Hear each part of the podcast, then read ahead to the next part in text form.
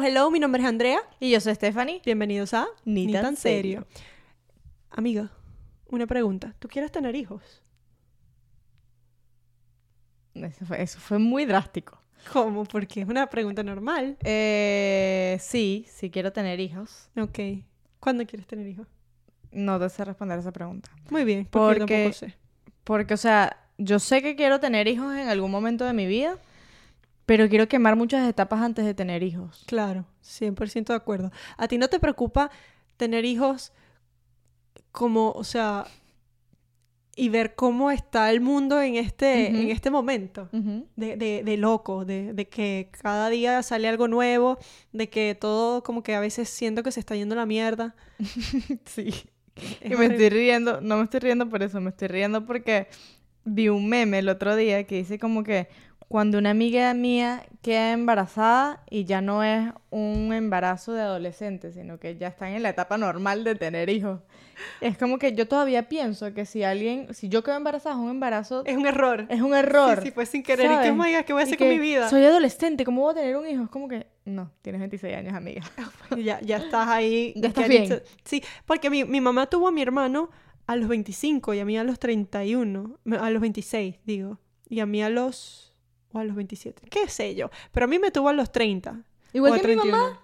Sí. Esa es yo- una buena... Mi mamá me dice que esa es la mejor época para tener hijos, a los 30. Y es lo que yo digo, la diferencia de edad entre mi mamá y yo, a mí me parece que es perfecta. A mí Yo también. no siento que mi mamá es muy mayor o que es muy joven, siento que, y he visto cómo ella se ha adaptado. Mi mamá antes, cuando yo era más pequeña, era más eh, estricta. Estricta. Obviamente ya yo crecí, ella ya como que entendió que dentro de todo ya no es como que la jefa de mi vida, pero he visto cómo ella también se ha adaptado a cómo el mundo eh, ha evolucionado, porque te adaptas o, o te quedas atrás. You get left behind. Exacto. Y eh, eso me trajo al tema de hoy, que son los niños y cómo están creciendo hoy en día y cómo crecíamos nosotros antes. O sea, las infancias, lo que uno ve, lo que uno escucha, cómo uno interactúa, cómo juega, todo ha cambiado. Todo ha cambiado demasiado. O sea, yo, por ejemplo, hablo por mí. En Venezuela, mi, mi infancia fue una infancia súper bonita. Y ojo, no Yo estoy también. diciendo que la infancia de hoy en día no sea bonita, porque puede que lo sea, y estoy seguro que en muchos casos lo es. Pero es como que todo era mucho más sencillo, no había tecnología, todo era mucho más sano. Como que yo jugaba en la calle, o sea, mi papá me compraba bicicletas, jugaba con mis primos en la calle, eh, inventábamos juegos, qué sé yo, ahora todo es iPad y televisión. Sí. Ojo, creo que ese mismo discurso también lo daban los baby boomers o, o los padres de uno, ¿no? Que ustedes, cuando yo era pequeño, yo caminaba para ir al colegio, cuando yo era pequeño, entonces uno se, va a dar- se da cuenta que los tiempos cambian. Pero yo Que- siento que esa etapa murió con nuestra generación. Sí, Eso ya murió con nosotros. Eh, La, la tecnología se, se salió, o sea, se- evolucionó demasiado rápido y yo creo que nadie estaba preparado para, para enfrentar eso, que, que eh, la evolución tecnológica fuese tan, pero tan rápida y en nuestra vida, porque usualmente es como que, ah, inventaron el carro, 50 años después, ah, ahora los carros son convertibles. No, la tecnología fue en el 90 y pico, 80 y pico, no sé cuándo fue, salió el internet y ahora hay de todo. O sea, tienes un teléfono que haces una llamada y puedes llamar a alguien en China y por lo video. puedes ver, exacto. Es una locura. Yo también, yo de joven, de, ch- de niñita, porque todavía estoy joven, de niñita jugaba en la calle y yo me acuerdo que mi mamá estaba dentro de la casa y yo jugaba con mis vecinos en la calle y, y- y me iba de cuadras de la del frente para la de atrás y no pasaba nada. Nada. O capaz que pasaban cosas y a nosotros, gracias a Dios, nunca nos pasó nada.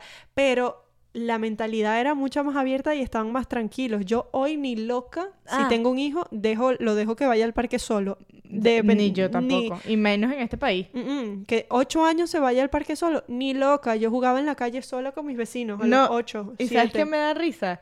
Que los niños de hoy en día dicen, ay, estoy aburrido. Y es como que, coño, yo cuando tenía tu edad inventaba tanta estupidez, me subía a un árbol, o hacía no sé qué, o saltaba en una pata, o no sé Claro. qué. Y, o sea, siempre nos las ingeniaban. Y ellos que tienen acceso a tantas vainas hoy en día, y tantos juegos, y tantas estupideces en internet, se aburren. Pero es por es, precisamente por eso, porque el, el spam de atención, el de atención que tienen hoy en día se acortó demasiado. Antes uno se sentaba a ver televisión y te tenías que calar los comerciales o te tenías que calar un show, una comiquita que no te gustaba porque después de esa venía la que a ti te gusta.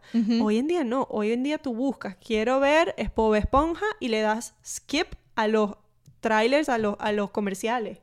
Antes no, antes te tenías que sentar a calarte toda esa mierda y obviamente parece tonto, pero todas esas cosas te, desarrollan habilidades en ti como la paciencia. Los niños de hoy en día no tienen paciencia. Pero Tienes que, eso yo lo heredé de los niños de ahorita. La, impaciencia. Sí, oh, soy muy impaciente. Claro, pero son cuestiones de ya también de, mañas de uno de grande. Pero en línea general, la, allá no hay lo que llaman aquí delayed gratification, o sea, gratificación delayed o sea, atrasada. Todo lo quieren para allá. Todo es ya, yo quiero comer ya, yo quiero ver eso ya, quiero hacerlo ya, todo ya, porque porque tengo que esperar y es como que Dios mío. Obviamente ahí entra en juego también uno como padre.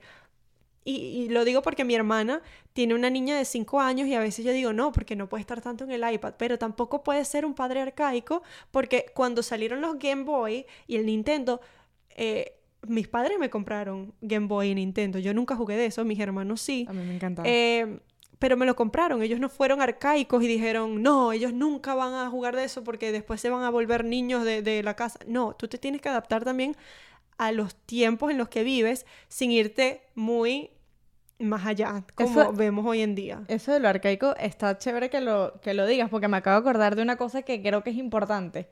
Eh, cuando yo estaba en cuarto grado, o sea, yo no me acuerdo qué edad tiene uno cuando está en cuarto grado, pero como nueve años, ocho años. Sí. Mi mamá... No, eh, diez. diez años. Primer grado empiezas con siete. Segundo, ocho. Tercero, nueve.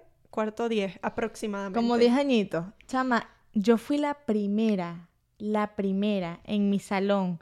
Y digamos que en todos los salones que me siguen, quinto, en quinto grado, sexto y por ahí, en tener teléfono en mi colegio. Yo creo que yo también. Y yo fui la primera y te puedo decir que eso fue un problema para el colegio porque todo el mundo, todos los niños querían un teléfono. Y mi mamá me lo dio por el simple hecho de que, mira, hija, te pasa algo, aquí está mi número. ¿Sabes? No había internet, no había nada y uno repicaba. No, no sabes que, era como que llamabas después de los dos eh, repiques, trancabas para que no te cobraran la llamada. Ah, sí, exacto. Entonces mi mamá me dio eso por seguridad en Venezuela en ese entonces. Me dijo, hija, cualquier cosa que te pase, aquí está el teléfono, usted me llama y, y ¿sabe? Pero eso fue una revolución en el colegio porque todo el mundo, las directoras reunieron a mi mamá y le dijeron, Elena, ¿qué hiciste? O sea, todos los niños quieren un teléfono. Oh claro, y los teléfonos estaban recién saliendo, era una vaina nueva, ¿sabes? O sea, tenían poco tiempo. Exacto. Teléfono móvil. Teléfono móvil. Y me acuerdo, chama, que era un ladrillo, era una vaina así, con antena y demás, o sea, era una vaina grandota. Ajá. Dios mío, sí. Yo también me acuerdo cuando tuve mi primer teléfono, pero me acuerdo que en cuarto grado yo me hice un piercing en la oreja, o sea, me hice los segundos huequitos en, los, lóbulos, lóbulos, Y eso también fue como que el boom. El boom, todo el mundo quería los arcillitos y hasta el día de hoy yo digo, wow, mi mamá en eso sí fue Open Es que creo que me los hice fue con mi tía aquí en Estados Unidos y mi mamá se enteró ya. opción. Sí, ya, ya yo lo quería y lo iba a hacer. Porque obviamente mis primas de las mismas edades aquí estaban mucho más adelantadas que uno en Venezuela. O sea, ya estaban en todo aquí, Dios mío. Como siempre. Entonces, volviendo al tema de los niños y de la infancia, yo creo que uno no puede ser arcaico, tiene que evolucionar con los tiempos, pero ¿cuándo pones tú un, un parado, un freno? Porque ah, hasta las cosas más sencillas yo creo que pueden eh, modificar la crianza de un niño o, cómo se crían. Eh, en estos días también hablaba con mi hermana y, pongo el ejemplo de mi hermana porque... Es el ejemplo más cerca que tienes sí, que tiene su, su hija, mi sobrina de 5 años. Y estábamos hablando del reggaetón. Y yo, cuando mi sobrinita estaba creciendo, poníamos canciones que sí, la mamá de la mamá de la, o sea, todas esas cosas, y mi sobrinita la bailaba sin saber. Y ya ahora yo, I look back, yo, yo me pongo a pensar y digo, mierda, qué mal. Porque en el momento... con eso. Sí, en el momento que empiecen a entender lo que significa la canción, van a decir, ah, pero No tiene nada de malo porque esto me lo ponía mi mamá. Y ojo que no es que antes no existían canciones con, con mensajes subliminales, pero ese era el tema, que eran un mensaje subliminal, no, no era in your face, tipo, eh, si tu novio no te mama el culo, o sea, eso ya es demasiado. Entonces, mi pregunta es, ¿tú en el- cuando tengas un hijo en tu carro, eh, pondrías reggaetón? ¿Con, con tu hijo en el carro? Chama, eso es una buena pregunta. Yo creo que sí. O sea, yo creo que sí. Primero, capaz cuando es recién nacido ni se va a enterar, obviamente. Exacto. Pero capaz cuando esté en esa etapa de que chupa todo, en el sentido de que todo lo que tú lo dices lo repite, absorbe. tal. Ajá. No lo chupa. O sea, como una esponja, pues, como que todo lo absorbe. Claro. eh, capaz ahí como que pienso dos veces. Porque yo siento que también que con el pasar del tiempo los chamos como que son más pilas. Son más pilas. Y es mentira que tú vas a saber más que tu hijo. Yo estoy clara que mi hijo va a saber más que yo. Porque yo sabía más que mi mamá. Ojo, no de cosas de la vida, pero del sucio, de lo malo. Sí, porque uno es quisquilloso, uno se intriga, uno es metiche, uno investiga. Y ahora con el internet, que tienen un iPad, un teléfono, encuentras todo. Si lo encontraba uno cuando... el No había nada. Cuando no había nada, imagínate ahora. Sí, y tienen unas ocurrencias que tú dices, mierda, pero ¿de dónde, ¿de dónde saca esto? Sí. O sea, ¿cómo sabe esto? Yo también estoy de acuerdo contigo. Chiquito no importa, no entienden, pero ya cuando tienen tres años, cuatro, cinco, que ya saben y, y formulan palabras y, y entienden más, eh, está heavy. Porque es diferente. A mí me gusta la gasolina. Eso es un Mm. mensaje subliminal. Las canciones de hoy en día, ¿tú has escuchado La Yumpa? No. De Bad Bunny y Arcángel. ¿Cuál es esa? Esa es Y nueva. ya venía anda Ajá, con Dola, mire. Ey, esa canción yo nunca la había escuchado hasta que estaba en el gimnasio y se me puso porque Ajá. tenía un playlist. Ok. Yo tuve que parar todo lo que estaba haciendo a cambiar la canción, de lo asquerosa que era. Y yo no soy monja, pero esa mierda era, te lo juro, no sé si decirlo, pero era, se la echo en la boca, en la boca de ella se la pasó a la amiga. ya sé. O sea, Horrible. una asquerosidad que yo digo, ¿cómo alguien puede escuchar esto y decir, ay, qué No, talento? y Y, yo amo a Bad Bunny. Yo, a mí me encanta bailar Bad Bunny. ¿Y cómo consideran eso arte y, y de verdad música de calidad cuando tenemos artistas demasiado arrechos? Juan Luis Guerra.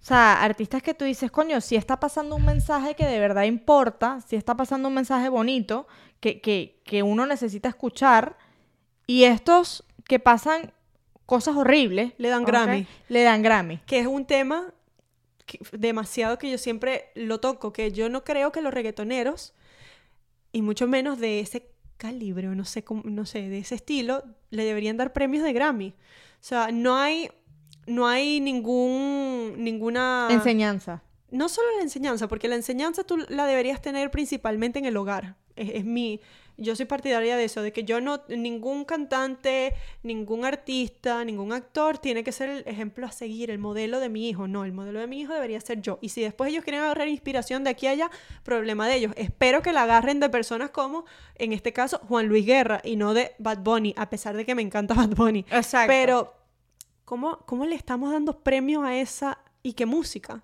Que no es que no es, no es que no hubo esfuerzo para hacerla, no es que no está buena, no es que yo no la bailo, no es que yo no la escucho, me ven el teléfono y está full de Bad Bunny, de Karol G. Sí, a nosotros nos encanta el reggaetón, eso no es lo que está aquí en, en Pero cuestión.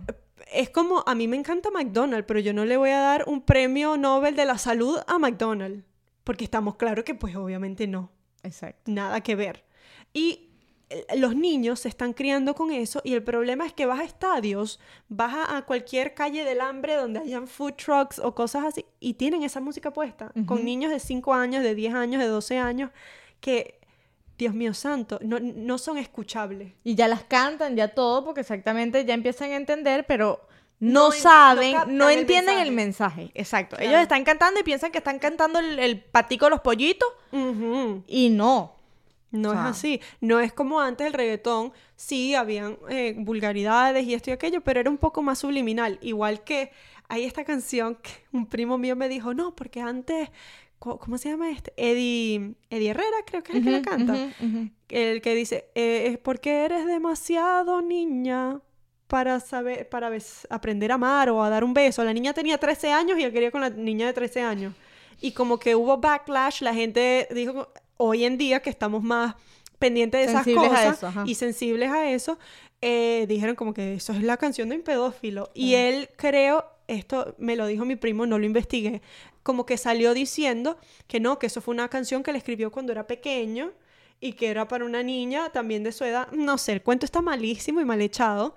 Antes se veía mucho más eso de los pedófilos, hoy en día también, pero... Porque también uno no estaba tan informado como está hoy en día. Exacto, hoy, hoy en día uno está mucho más informado. Pero bueno, teníamos esas canciones que, que tenían un mal mensaje, pero era un mensaje un poco más subliminal, no era in your face, tipo, te la meto, te la saco, te la chupo. Dios es lo que tú estás diciendo de la gasolina, que es un buen ejemplo. O sea, es reggaetón, es como empezó el reggaetón, pero era una cosa más subliminal, no era una cosa tan ordinaria y tan directa como lo es hoy día. De hecho, en Portugal, la música típica portuguesa, obviamente no es el reggaetón, es como tú tienes en España, en... En, Brasil, Espa- la en- samba. en- el tango de dónde es de Argentina España. de España O no, de Argentina. yo creo que es de Argentina no bueno el X. flamenco es de España. el flamenco es de España Tango argentino, sí. lo que quiero decir es que tú tienes la música típica de Portugal, que es el fado, ¿ok? Y tienes la música de, de lo que la- le llamamos nosotros que es música de arraial. La música de arraial es la música que ponen en la feria. Mm, eh, Como street, de la ajá. música de calle. La, la- Ajá, es del pueblo, la música del pueblo en general, en, en, en verdad. Y la música es ordinaria. O sea, si tú te pones a escuchar, él tiene un mensaje subliminal, pero exactamente no es tan directo. Por ejemplo, hay una música que dice, yo meto el carro, saco el carro, meto el carro, saco el carro. Claro. ¿Sabes? Es una canción que él te está intentando darte un mensaje, pero es de una manera que un niño de 5 años puede perfectamente estar escuchando esa canción. Claro. Eh, eh, eh, mm, sí, hoy en día se pasaron, se pasaron. Yo creo que, que y con los niños, a mí yo, yo, yo digo, Dios mío, ¿qué voy a traer? ¿A qué mundo voy a traer un niño? Y obviamente uno controla, uno como padre uno controla, no es que los vas a poner en una burbuja, pero sí estás pendiente, tú monitoreas lo que, lo que le, la información que le das a tu, a tu hijo, lo educas o la educas. Pero hay cosas que se salen de las manos. Va un niño a un colegio con 15 niños más y otro niño está cantando la mamá de la mamá de la mamá. Y en las músicas de, de las fiestas del colegio capaz hasta ponen reggaetón. Entonces, Ajá. o sea, aunque tú no se lo pongas en tu casa, en el colegio capaz se lo están poniendo. O sea, Sí. es algo que se sale de, de- de tu control. Yo he visto los videos estos en redes sociales cuando llevan a los muñecos disfrazados, que si de Spider-Man y tal, y les ponen esas canciones y los niños de 7 años bailando eso y yo, ay Dios está santo, no vamos a morir. Sí. De verdad que es muy a retro. Y hoy la tecnología ha avanzado tanto que tú sabes que ahora está YouTube Kids y YouTube regular. YouTube Kids salió porque en el YouTube regular hay muchas cosas que, que no son aptas para niños pequeños. Correcto. Y hay tanta gente mala y tanto pedófilo en este mundo y gente rara que han encontrado maneras de infiltrar videos raros en YouTube Kids. Una vez mi hermana me contó que vio, encontró a mi sobrina viendo un video raro. No era nada pornográfico ni nada, pero era tipo que Mario eh, estaba enamorado de Peach, pero le montó cachos con, con, con Ah, Daisy. Eso, eso que dicen que Disney todo es mentira y las historias esas raras de Disney de la... ¿Es eso? No, esto Debe era ser un- casi lo mismo, Esto pues. era un video de, de que alguien creó.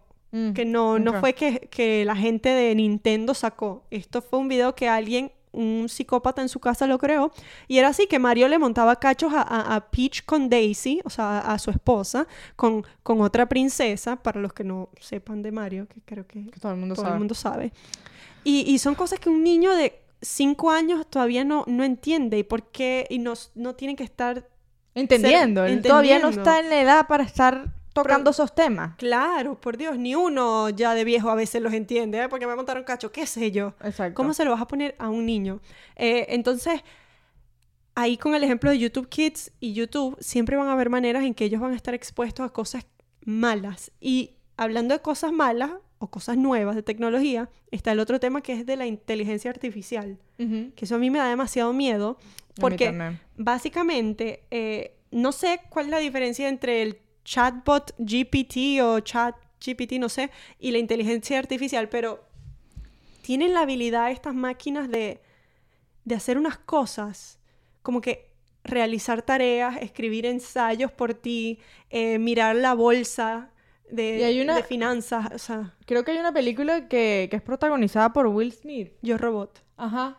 Que me la recomendaron, que dicen que todo lo que aparece en la película es lo que está sucediendo hoy día, pues. Sí, la diferencia de, bueno, no es la diferencia porque los robots al final del día sí son como una inteligencia artificial, eh, pero lo peor de ahora es que ni siquiera necesitas un robot, una computadora eh, te puede re- eh, resolver problemas de matemática, de, de literatura, de lo que sea, sin tú decir nada, o sea, no sé, es tan loco. Yo creo que en un futuro no vamos a ser sustituibles en muchos en muchas circunstancias. Ya lo somos. ¿No viste que McDonald's, O sea, eh, eh, no sé si es McDonald's o Walmart, pero van a, a automatizar el 80% de su producción, una cosa así?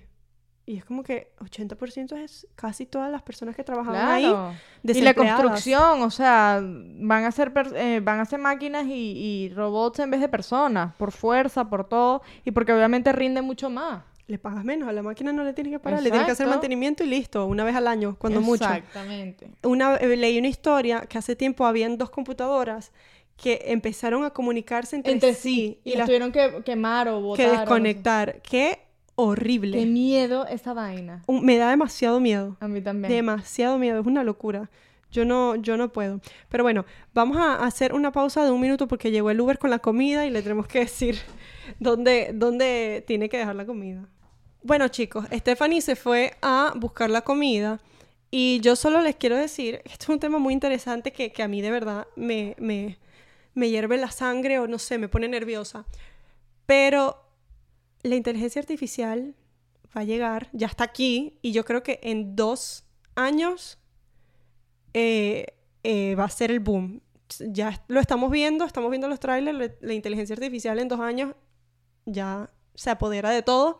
Y hay que estar pendiente de los niños, porque esto no sé dónde va a terminar. Pero en fin, con esto le queremos decir, o le quiero decir, porque Stephanie fue a buscar la comida, no se lo tomen tan en serio.